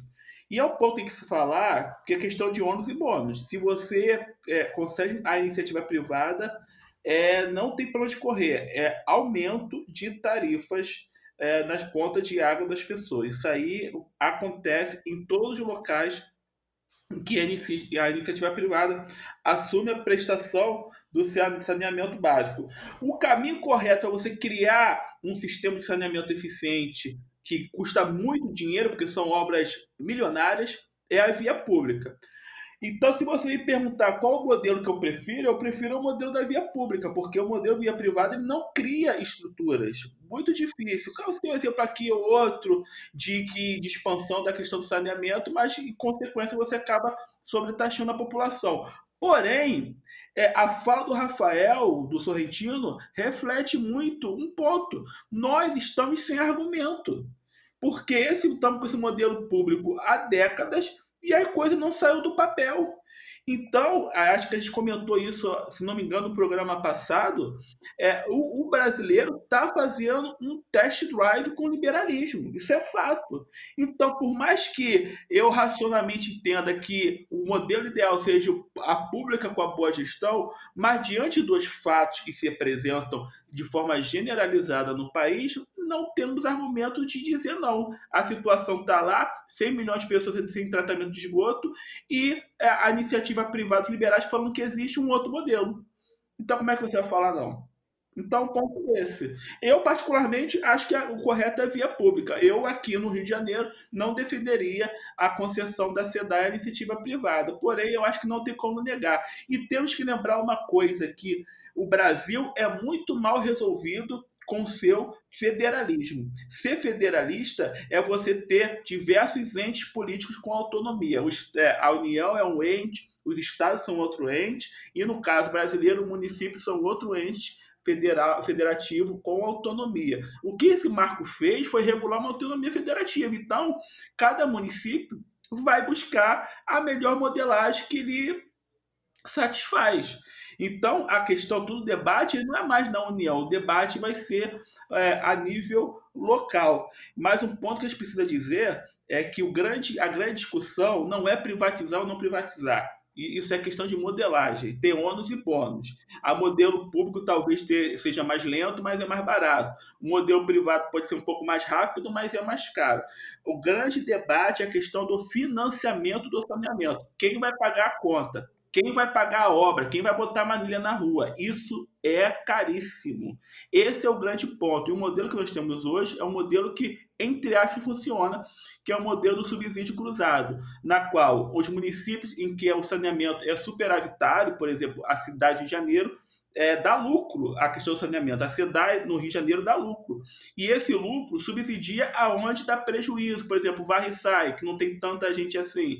Lá dá prejuízo. Então tem o subsídio cruzado. O lucro do Rio paga o, o prejuízo de Varre-Sai. Essa é a grande questão. Se você faz esse sistema de concessão para o município, você é, perde esse, essa questão do subsídio. Nesse marco, nós temos instrumentos para poder atenuar isso. Eu votaria contra o marco, se eu estivesse lá, porque eu acho que o marco não foi é, enfático nesses mecanismos para resolver a questão do subsídio cruzado. Por exemplo, que o Rafael Sorrentino comentou, é, o marco fala da gestão consorciada, de fazer concessão em bloco. Só que o marco deixa isso como uma faculdade tinha que ter imposto isso. Porque você impõe o, o bloco de concessão, você acaba abarcando o município que tem déficit é, na questão do saneamento. Mas não, não foi isso que aconteceu nesse marco. É isso que eu, a minha reclamação é essa. Tanto é que quando tiraram esse destaque no Senado, o Davi Alcolumbre, presidente do Senado, prometeu aprofundar a questão. Porque esse, esse é o grande problema. Porque há sim hoje o risco de municípios superavitários concederem iniciativa privada e os estados deficitários ficarem ao Deus dará sem saber como vão pagar o seu financiamento. E essa conta pode acabar estourando ou na mão do município ou na mão da empresa estatal, estadual, que geralmente é quem cuida desse processo é, pelo país. É um sistema que veio lá dos anos 70, ou seja, é o filé mignon pode ir para iniciativa privada e o Estado ficar, é, o Estado no sentido lato senso, arcar com o, o, o, prejuízo da questão do saneamento. Então, é esse o problema do marco, por isso que eu não votaria a favor. É, mas isso pode ser, mas isso pode ser acrescentado. Pode. Eu acho que isso aí é questão de, é questão de regulação. Isso aí não é, não é nem para os deputados discutirem isso. Isso aí é, tem que ser regulado. Não, não, é assim, Rafael. Ô, Sorrentino, é sim. É sim, porque isso aí, a, a briga, a, toda a briga é essa. Por isso que é é um absurdo a, o campo progressista ter falado de, priva, de de privatização, porque isso já existia. A briga toda é o financiamento. É como vai financiar isso. Mas, realmente, eles falaram lá que vão discutir depois, ok, beleza. Mas que eu falei, opinião pessoal, é o regime público com, bom, com uma boa gestão. Porém, eu acho que não tem como hoje a gente dizer não para entrar na iniciativa privada, porque estamos há décadas com o regime público e a coisa não saiu do papel. Aliás, é o PT que fez esses ataques ao Cid Gomes, ao PDT, tem que lembrar que a lei que é, abriu as portas para a iniciativa privada foi de 2007, foi do governo Lula. Teve, a Dilma também fez um plano de saneamento, todos eles previam metas de, metas de investimento, de saneamento, e nenhum deles cumpriu essas metas. Pois é, esse que... que era tipo, 10 bilhões por ano, não investiram nada. Então, agora reclamar fica difícil. Eu vou falar o quê? Vou falar o que tinha que 10 bilhões milhões por ano, não gastamos nada, agora vai reclamar é, Esse é o problema. Por isso, por isso que eu falei lá no início que assim, o, o meu comentário seria para o nosso cenário brasileiro. Porque assim, numa situação ideal, na minha cabeça, água é um negócio tão essencial que tinha que ser, tinha que ser feito pelo Estado e, e cobrado da população o mínimo do mínimo para manutenção. O problema é que a gente sabe que, que, a gente sabe o padrão que, que, que vem sendo feito há muitos anos, entendeu? Então aí realmente a gente fica com a, com a calça riada aqui, aqui, aqui na, na nossa situação brasileira, entendeu? Teve tempo mais do que suficiente para melhorar muito essa situação e não melhorou. É, o que, eu, o que eu acho é o seguinte: eu tive algumas discussões com, com a minha bolha é, particular é, de, em vários aspectos. Por exemplo, é, eu, eu, debati tanto com amigos é, mais, muito mais à esquerda do que eu, é, que tá, do, do, do, tipo que bateu muito no, no, no, Cid Gomes, e nem são petistas, na verdade, mas que achavam que a, a, a oposição não deveria jamais embarcar em nada que cheirasse minimamente a privatização, mesmo que não seja especificamente um marco é, só privatista, de fato não é. O que eu acho é o seguinte, cara, eu acho que a gente, infelizmente, como campo progressista, ele se encurralou, entende? Porque é o que vocês já falaram, assim, a esquerda ficou 14 anos no poder e não andou com isso significativamente. É, antes da esquerda mesmo, né, porque esse marco, é, o, o, marco de saneamento é do, da década de 70, ou seja, foi, foi Estado da década de 70 até, enfim, vou contar até o, o início do governo de esquerda. Pouco andou. Entrou 14 anos de governo de esquerda, pouco andou. Então, a gente, no meio de uma pandemia, no qual o saneamento básico é um fator de contenção de, de, de transmissão, jogaram esse projeto e não tinha a menor condição da gente barrá-lo. Não tinha moralmente, não tinha como número no, dentro do, do, Congresso e do Senado, e aí virou uma tarefa simplesmente de mitigação de danos. Até porque eu conversei com alguns amigos que lidam com a administração pública, alguns amigos bastante experientes nessa área, e assim, o dinheiro para o financiamento público ele existe em largos volumes, é, financiamento internacional, inclusive, com é, tempo longo de pagamento, juros baixos, mas precisa, obviamente, de projeto para liberar esse dinheiro. É mais ou menos como se faz com, a Amazônia, por exemplo. Ah, preserva aí a Amazônia e tem um fundo aqui que te dá um dinheiro. Existem fundos em grande quantidade voltados simplesmente para saneamento básico, porque esse é um problema um pouco global, eu diria. De, eh, de qualquer forma, eu, é, eu também acho que a gente tem uma questão, concordo, concordei com esses amigos mais à esquerda, de que realmente, assim, eu, algum deles me, um deles me perguntou assim, me dá um, um caso de sucesso de privatização, 100% de sucesso de privatização brasileira. Falei, é, realmente eu não tenho para te dar. Mas, assim, ao longo desse tempo que a gente lidou com privatizações, a gente já entendeu alguns nós da questão. Por exemplo, as agências reguladoras são um calcanhar de Aquiles que a gente não pode dar mole, porque foi o que nos deixou na mão em vários momentos durante a privatização da, da, da, telefonia, por exemplo. E outra questão que foi muito levantada e que eu também debati bastante é o seguinte: um, esse mesmo indivíduo chegou e falou assim: ah, eu quero só ver se vão fazer saneamento básico nas áreas pobres. Aí eu disse para ele, pô, mas se não for fazer nas áreas pobres, já fazia onde? Porque assim, onde eu moro já tem, no centro do Rio já tem, na zona sul do Rio já tem. Vai fazer o quê? Ele vai trocar as privadas do Leblon por privadas folheadas a ouro? Não tem mais o que fazer ali. Ele só tem as áreas mais pobres e mais carentes para trabalhar esse investimento. Senão não tem o menor sentido. E a última coisa, só para fechar, aí vocês comentam assim: é, eu fico um pouco mais mais tranquilo, porque eu também, assim como vocês, acho a ideia de privatizar a priori ruim. Preferia que o Estado fizesse. Mas me pareceu isso, assim, nessa, nesse debate sobre o que, que vale para privatização, o que, que não vale, assim, ah, eu acho que não vale privatização para coisas básicas. Tá bom, mas o que, que é básico, estratégico? Educação, transporte, moradia e saneamento básico. Desses quatro itens, e eu concordo com isso, me parece que o saneamento básico é o mais, o mais ou menos tranquilo de você entregar parte dele para a área privada. Porque a educação eu sou frontalmente contra. O transporte eu acho que tem que ser ineficiente, porque de fato o cara vai investir só em áreas que rendam filé mignon. Moradia eu diria que é a mesma coisa. Já em saneamento básico é isso que eu falei agora. Ou o cara investe em áreas que não tem, não foi porque não faz sentido é, investir em áreas que já tem. Enfim, é isso, é o que eu tinha para colocar, é isso. Ah, não, só eu quero fazer um adendo só, só, só, um, só para fechar. É, em, vocês comentaram aí que estão rolando muitos memes do, do Freixo, né? No, lá no Copacabana Palace, com a São Senhora e tal. É. Como é que se deixa fotografar numa situação dessa, né? É, pô, é, pô Freixo, não dá, tá faltando orientação lá no pessoal. Você quer fazer um dia de princesa? No, no, no Copacabana Palace, fa, faz em outro lugar, faz em Paris, faz em, aqui, né, ali em Punta, em Buenos Aires, logo aqui no Rio, no Copacabana Palace, uma galera, ali, ainda mais em Copacabana, que virou o epicentro do, da galera de direita. Vagabundo viu lá o Freixo. Fica muito playboy carioca anos 50, né? Que ele nem é, na verdade. Fica muito Jorginho Guinle. Jorginho Guinle. Encerramos aqui o bloco 3 e vamos para o Dicas da Bancada. As nossas singelas dicas para você passar o seu tempo livre na quarentena, se é que você tem tempo livre nessa quarentena. Eu vou começar com o Sorrentino. Sorrentino, qual é a sua dica aí da semana? Bom, Rico, é a nossa segunda edição do Dicas da Bancada, que a anterior foi um sucesso de público. Muita gente me procurando, o, o YouTube teve dificuldade, caiu lá com a minha dica, todo mundo foi assistir. O filme lá, psicodélico, que o Rico indicou, foi sucesso no Torrent.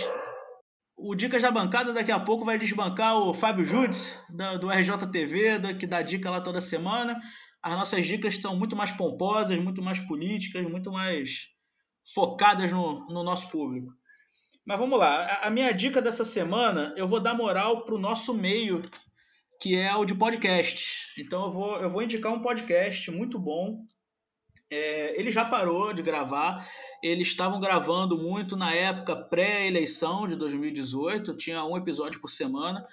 Mas você acha em qualquer, no Spotify, qualquer tocador de, MP, de podcast, o Google Podcast, o iTunes.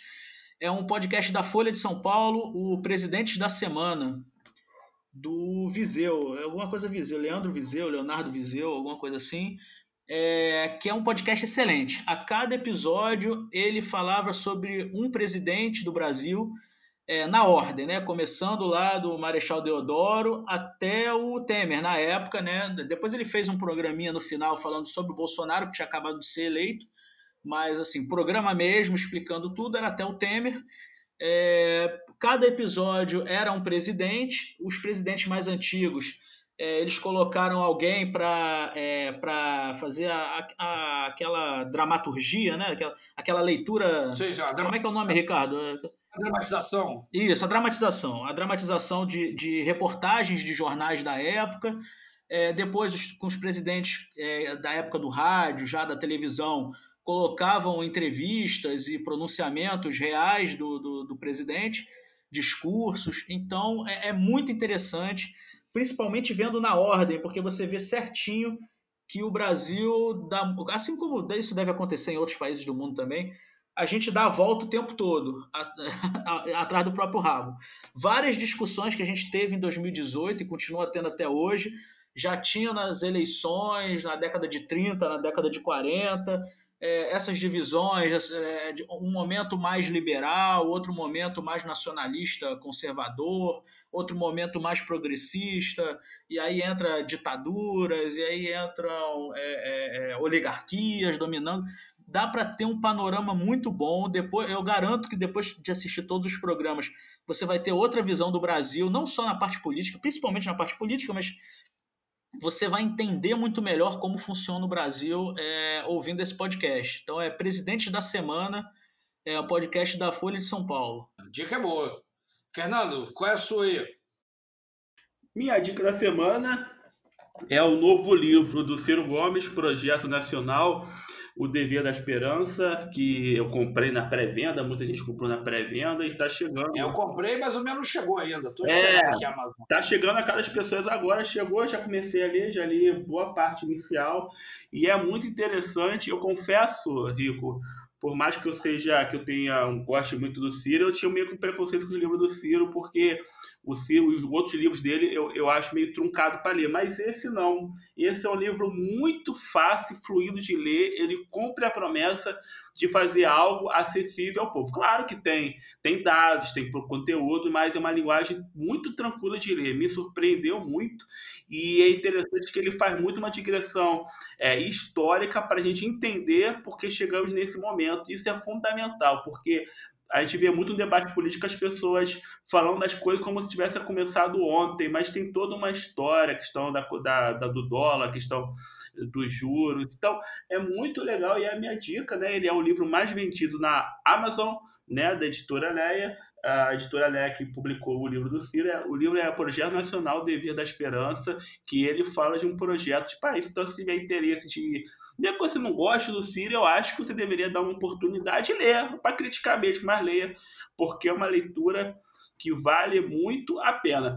Agora, como dica subsidiária, digamos assim, vou recomendar o Aqui na Band, né, que demitiu o Theo Lacombe, que resolveu botar os, os loucos bolsonaristas para falar, dizendo que ele estava dando espaço aos conservadores. Aí levou o rei da fake news, o Alan dos Santos. A galera da fake news ganhou espaço. É, levou, deu palco. Não, fala aqui, a gente fala de terra plana, fala de tudo.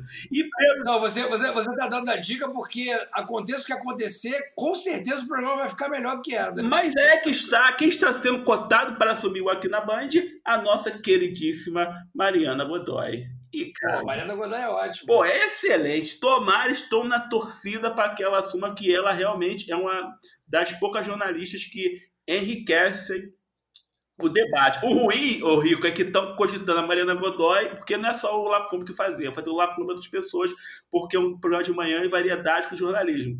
Então, estão cogitando a Mariana Godoy e Zeca Camargo. Vai ser imperdível. O Zeca Camargo é um cara talentoso para essa coisa de variedades, acho que pode funcionar. A é, dança do ventre, queria dar mais áudio de dança do ventre, então vai ser muito legal. É. Aí acho que o programa cai também. É. Ricardo, tem uma dica quente aí pra gente? Cara, só para explicar isso aí, que, que era o programa, né? Que foi um programa que fizeram lá, Brasil Conservador. Não me lembro o que, que foi isso aí, que esse, esse programa do Lacombe, né? O Lacombe é, é um porta-voz aí do, do governo, né? Também, né? Ele é, bicho. Eu me lembrava dele só no esporte. De repente o cara virou. É, pois é, mas ele, ele abraçou essa coisa do conservador, do bolsonarismo. Isso é um direito dele de abraçar. Só que a emissora tem dono, né? E aí fizeram esse programa aí com, com, com os conservadores, blogueiros conservadores, blogueiro bolsonarista, não, não sei, eu não vi o programa, não me interessa. É, na verdade, com os indiciados, né, pelo Alexandre é, de Moraes. É, também. Eu, eu, sei que eu não vi o programa, e, e, eu sei também que ninguém viu, porque deu tipo 04, foi, apanhou de todo mundo. E os Taço. caras da Band ficaram chateados lá, né? Obviamente, os donos, porque o cara precisa ganhar dinheiro, o nome disso é liberalismo. O pessoal gosta do liberalismo, mas quer pautar o que, que a Band bota na, na, na programação dela. Então, assim, os caras chegaram e disseram: não, isso aqui não vai rolar aqui. Tem jornalismo na Band, tem lá o Fernando Mitre, não gostou, disse que, que, que, que, que maluquice é essa, não gostei e tal. E aí o Lacombe pediu o boné e foi embora. Disse: Não, eu quero falar isso, que, que eu quero, que eu sou. É, eu tenho a liberdade da minha expressão, sei lá que, que ele falou lá, e aí pediu o boné e saiu fora e ficou por isso mesmo. E a bolha bolsonarista que eu conheço está com raiva da Band, que a Band é chinesa, que a Band é cuband, sei lá o que, que é. Mas é isso. E aí saiu, foi embora, acabou. Vou só, vou, só, vou só fazer um adendo aqui, então, é, para não levar bronca depois que a gente já está no terceiro programa e eu ainda não mandei um, um, caloroso beijo à nossa ouvinte, a senhora Sorrentino. É uma, uma ouvinte assídua do programa. Então, ela que deu o nome do programa, só para constar. É, inclusive é isso. Ela é que pensou, ela é que deu o nome do Bancada Carioca. Não, então vou aproveitar que você fez isso alô na senhora Vilaroca também, que é o, não é a pessoa que deu o nome do programa, mas foi uma das críticas de primeira hora, assistiu todos os nossos então, ensaios. Um, um beijo amoroso aí, um salve para a senhora Sorrentino, para a senhora Vilaroca e agradecer aí por nos aturarem. É isso aí. E daí você, Ricardo, tem uma dica cultural aí para gente? Olha, tenho dica cultural nenhuma. Eu tô é, nessa pandemia, não tô entendendo nada. Eu tô trabalhando em dobro, tô ganhando metade. Tá difícil. A minha dica é álcool gel e máscara. Ah, e tem uma dica ótima também, é saponáceo em creme. É muito bom para limpar as coisas. E ainda tem o serviço doméstico. É isso. Gente, não está dando tempo, não tem dica, mas as dicas foram ótimas aí, eu gostei de todas. Se eu tivesse tempo, estava correndo atrás dessas, dessas é, dicas. O, nome do quadro, o nome do quadro é Dicas da Bancada, não é Dicas Culturais da Bancada. Então tá, tá valendo a dica. Exatamente. Ah, é verdade, é verdade. É então verdade, fica é a minha dica: sapólio crem... saponáceo cremoso. Sapólio é a marca, saponáceo cremoso. Eu pensei que você ia falar mop. Eu pensei que você ia falar, porque mop tá na moda também. Né? Mop tá na moda. Não, mas eu não tenho grana para mop, não. É, é, eu passo o pano no, no, no, no coisa, fica brilhando, parece que tá novo. É um negócio fenomenal. É um negócio, um produto interessante. Não sei como é que o Bolsonaro não indicou para a Covid-19. Saponaço cremoso é a melhor coisa que tem. Sap, oh, sap, saponaço cremoso, contato aí com, com a parte comercial do Bancada Carioca. É. Ó, eu vou, eu vou dar duas dicas. Na verdade, duas dicas é, que eu, na verdade, não vi nenhuma das duas, mas acho que vale como dica. Uma delas eu já comprei, estou esperando o livro.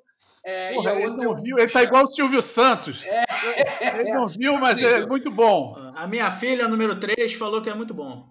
É, o, meu, o meu vi, uma eu posso falar porque eu vi a primeira temporada. O meu genro, que agora está cuidando aí, da, né, viu e disse que é, é ministro, né? Meu ministro. Então, a, pre, a primeira dica é o livro do Ricardo Lízias, que está saindo agora, que chama Diário da Catástrofe Brasileira, ano 1. O inimaginável foi eleito. Isso é o seguinte: Ricardo Lízias é um escritor que eu li muito pela Piauí, no que ele escreve pela Piauí. Eu não cheguei a ler nenhum livro dele até hoje. Li alguns trechos de livros dele que saíram pela Piauí, alguns artigos, é, mas é um escritor aparentemente muito original.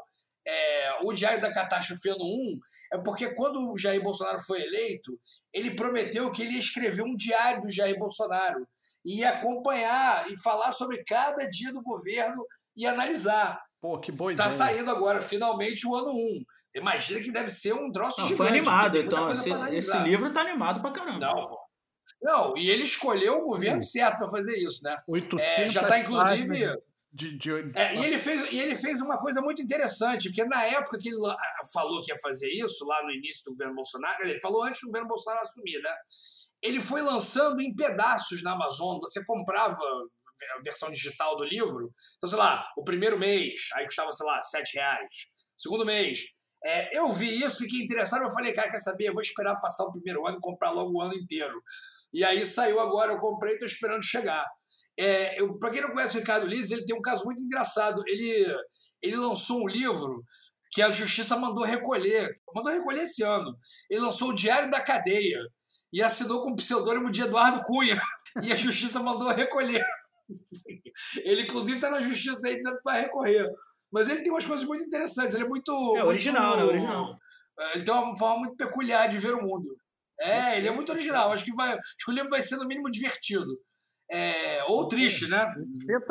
É, é, é, o ano inteiro do Bolsonaro. É, o ano um, né? O inimaginável foi eleito. É exatamente isso. Né? Eu acho que é, ele, ele é, obviamente, um, um, oposicionista do presidente, que também não é muito difícil, né? Se você tiver nos 70% da população brasileira, você já está automaticamente desse lado. É, e a outra dica muito rápida que eu também não vi, assim, eu vi a primeira temporada, aí é uma dica bem nerd mesmo. É um seriado chamado Patrulha do Destino, que é baseado num quadrinho muito obscuro, muito obscuro, é, que foi reformulado lá pelo Grant Morrison nos anos no final dos anos 80, início dos 90. Foi uma piração, é muito doido, muito doido. Mas assim, pensa num troço muito doido, é mais doido. É, a primeira temporada já, passou, já, já, já foi transmitida, eu acho até que passou no Netflix. É, agora saiu a segunda. Eu ontem me deparei com a segunda. Eu falei, caramba, no meio da pandemia, uhul! Já tem três capítulos disponíveis. Eu curti muito a primeira temporada. Esse é bem nerd mesmo, galera. É, vamos ver se o segundo mantém o nível. É isso. A minha dica, as minhas dicas são essas. Minhas dicas Silvio Santos da semana são essas. Perfeito, fechamos então. Encerramos então mais um Bancada Carioca. Pô, uma pena, foi rápido, passou rápido. A gente tinha tantas besteiras para falar ainda. Vamos deixar, vamos guardar algumas para semana que vem, né? É, eu deixo aqui o meu abraço a todos, uma boa semana. É, aparentemente, esperamos uma semana tão tranquila quanto essa aí, sem Jair Bolsonaro ameaçar todo mundo de golpe dia sim, dia também. Vamos ver se a semana ficou um pouco mais leve. Como, como a gente falou agora há pouco, o Queiroz acabou de assinar uma delação premiada. Vamos dissecar isso melhor. Semana que vem voltamos a falar disso, mas o que parece podem ser boas notícias. Manda o um alô de vocês aí e a gente encerra. Valeu, galera. Abraço. Até a próxima, Bancada Carioca. E esteja compartilhando a bancada com nossos amigos, seus amigos, mãe, vó, tia. E essa semana esse programa já vai estar no YouTube também, o canal Bancada Carioca já vai estar também no YouTube. Então, Spotify, Anchor, outras plataformas e também no YouTube. O diesel estão pedindo, mas vamos fazer uma negociação aqui porque tem que rolar um, um monezinho para entrar no diesel. Mas em breve também tá tem que, tem que passar Tem que passar pelo jurídico ainda, pelo comercial. Tá. Pessoal, um, tá em tramitação. Tá Pessoal, um abraço, uma boa semana para vocês. Que semana que vem a gente tem uma semana um pouquinho, um pouquinho mais leve, igual a gente, igual a essa que a gente teve. É, pelo, pelo jeito não vai ser, mas espero que seja. E tomem cuidado aí com e tomem cuidado aí com as próximas pragas do Egito aí, que elas já estão vindo aí, já, já vieram três ou quatro aí. Então vamos, vamos abrir o olho aí com o que está vindo. Quem, quem conhece melhor a Bíblia aí já nos atualize é, do que que tá, do que que vem pela frente aí depois dos gafanhotos, da poeira. Fudeu, sou primogênito. Eita, eu sou também, então ferrou. Aliás, falar que os gafanhotos não quiseram entrar no Brasil porque tinha que pagar muito imposto, eles desistiram e foram embora. Ai, ah, pessoal, pessoal, então indiquem aí pra galera, quem já é nossos ouvintes, indiquem para quem, pra quem já ouve podcast, que aí é mais fácil. Para quem não ouve, diz que é facinho, dá para ouvir pelo YouTube. Agora a gente vai, vai conseguir começar a botar os episódios pelo YouTube, pelo Spotify, todo mundo tem no celular, então porque tem gente que ouve a palavra podcast e se assusta, não sabe o que, que é, não sabe se é de comer, se é de beber. Então vocês é, indiquem aí, mostra como é que é fácil de ouvir. E nos sigam nas redes sociais, a gente já tem um, um, um Instagram, vamos, vamos, vamos criar aí um Twitter, um Facebook, um TokTok, a gente vai ter também. Um abraço. Como diz um amigo meu, assim, para que, que serve? Um, mas o que, que é um podcast? Falei, é um troço que você bota para ouvir enquanto você lava a louça. Tá ótimo, no ônibus. Arruma casa, toma banho. Olha aí, com sapólio. Com sapólio, com sapólio. Com sapólio cremoso. Então pronto. Gente, obrigado aí, foi muito bom. Fiquei, eu tô, eu tô adorando fazer isso com vocês, porque é uma maneira de da gente estar junto, da gente trocar uma ideia e de todo mundo trocar uma ideia, todo mundo que está ouvindo. Podcast eu não sabia também o que, que era. É um, para mim é um áudio do WhatsApp muito, muito grande e com todo mundo falando ao mesmo tempo. Mas é isso aí. Então, obrigado. Semana que vem tem mais. Estou ansioso aí para as nossas conversas e vamos ver o que, é que vai acontecer. Tomara que aconteçam coisas boas, né? Tá sinistro. Beijo para todos. Então é isso. O Bancada se encerra por aqui. Até semana que vem. Abraço. Fui!